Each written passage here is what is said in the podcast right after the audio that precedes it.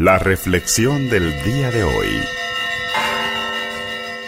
Lectura del Santo Evangelio según San Mateo.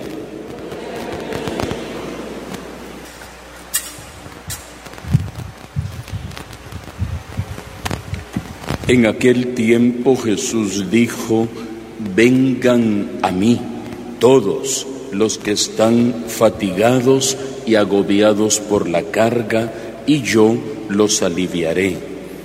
Tomen mi yugo sobre ustedes y aprendan de mí, que soy manso y humilde de corazón, y encontrarán descanso, porque mi yugo es suave y mi carga ligera.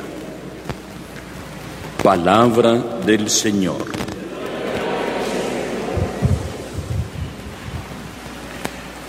Dos breves versículos nos traslada hoy la liturgia de la palabra, partiendo de esta exhortación tan hermosa de Jesús.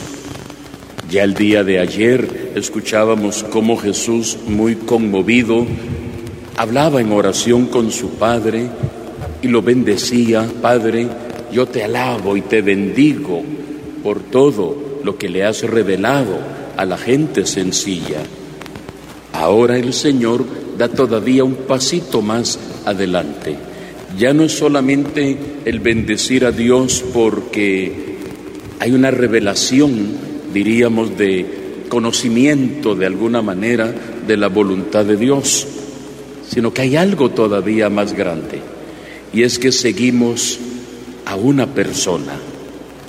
Hace ya varios años el Papa Benedicto XVI decía que una de las características del cristianismo es que no somos seguidores de una doctrina, aunque tal vez incluso cuando éramos niños e íbamos a, estudiar el catecismo, nos decían que íbamos a aprender la, la doctrina.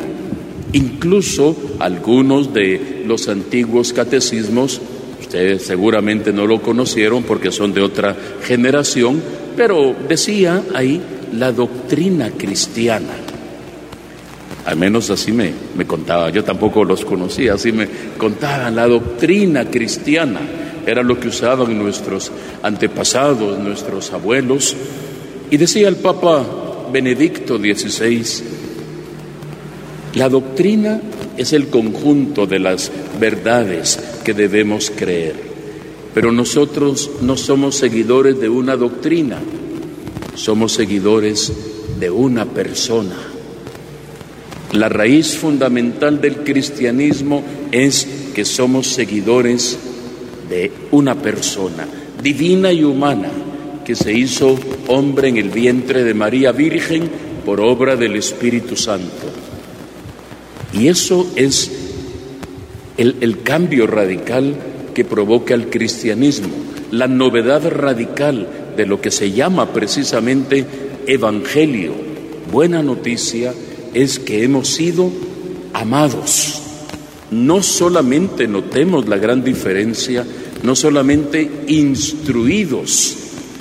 Hay hoy todavía en el mundo diferentes credos religiosos o corrientes de espiritualidad que son de, reflexión, son de cabeza, son doctrinas, son ideologías.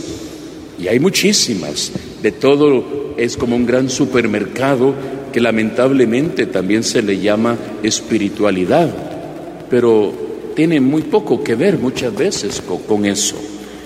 Y en medio de ese gran conjunto de opciones espirituales, Jesús nos presenta no una opción, se presenta Él mismo como persona para entablar con nosotros una relación, no para instruir una mente que nos ayude a trascender y ser mejores, sino una persona que nos acoge y nos ayuda a ser en esa relación de conocimiento fraterno que hoy claramente lo expresa así, vengan a mí.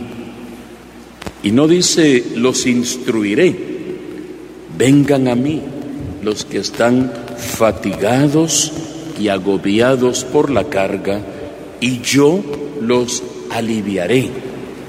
Tomen mi yugo, aprendan de mí que soy manso y humilde de corazón. En mí encontrarán consuelo y descanso. Claro, él, es la verdad. Siguiéndolo a Él, encontramos el conocimiento perfecto. Pero notemos que su primera exhortación es acercarnos a Él. Siempre que usted mire un crucifijo y mira a Cristo con los brazos abiertos, recuerde el Evangelio de hoy. Vengan a mí.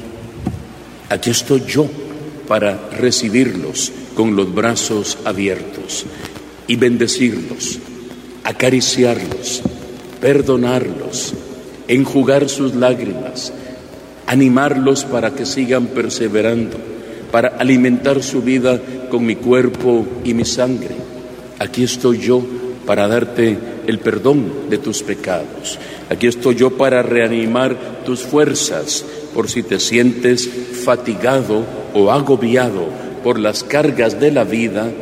Ven y en mí, solamente en mí, encontrarás consuelo y descanso. Es muy curioso nuestro mundo de hoy, por ejemplo, cuando está la persona muy, muy cansada, por, pensemos en las vacaciones de fin de año o en cualquier otro momento, ¿qué es lo que hace una persona ordinariamente cuando está muy cansada? Dice, voy a salir a descansar o voy a tomarme vacaciones. ¿Cómo regresa la persona? Más cansada. Y se nos olvida que uno de los de, las acepciones más profundas de la recreación, que todos necesitamos la recreación, pero recreación es recrear, el volvernos a crear, el renovarnos. Muchas veces pensando en descansar, más nos cansamos. Solamente en la medida en que encontremos en el Señor consuelo, descanso y fortaleza, vamos a entender de qué se trata. Muchas veces, después de un fin de semana que puede haber sido para recrearnos como familia, para platicar, dialogar, comer juntos, perdonarnos, ponernos al día de los acontecimientos de la familia, retomar los valores fundamentales, o sea, recrearnos. Eso es diferente al alborotarnos y hacer tantas cosas que llega uno a la madrugada de lunes y no quiere saber nada y lo que era el tiempo de descanso y de recreación se convirtió en un tiempo de desgaste y aniquilación. Se comienza la semana más cansado que como se había terminado la semana anterior. ¿Y todo por qué? Porque no hemos entendido lo que es la recreación, el darnos tiempo para volver a ser lo que éramos desde el principio cuando no teníamos tantas cosas que se convierten en un tropiezo y en un obstáculo para nosotros. Pidamos hoy al Señor que nos dé esa gracia de comprender que su amor es invaluable y que solamente en Él, en los brazos abiertos que nos ofrece, vamos a encontrar consuelo, fortaleza y sobre todo ánimo para seguir perseverando en la vida. Que así sea para todos nosotros.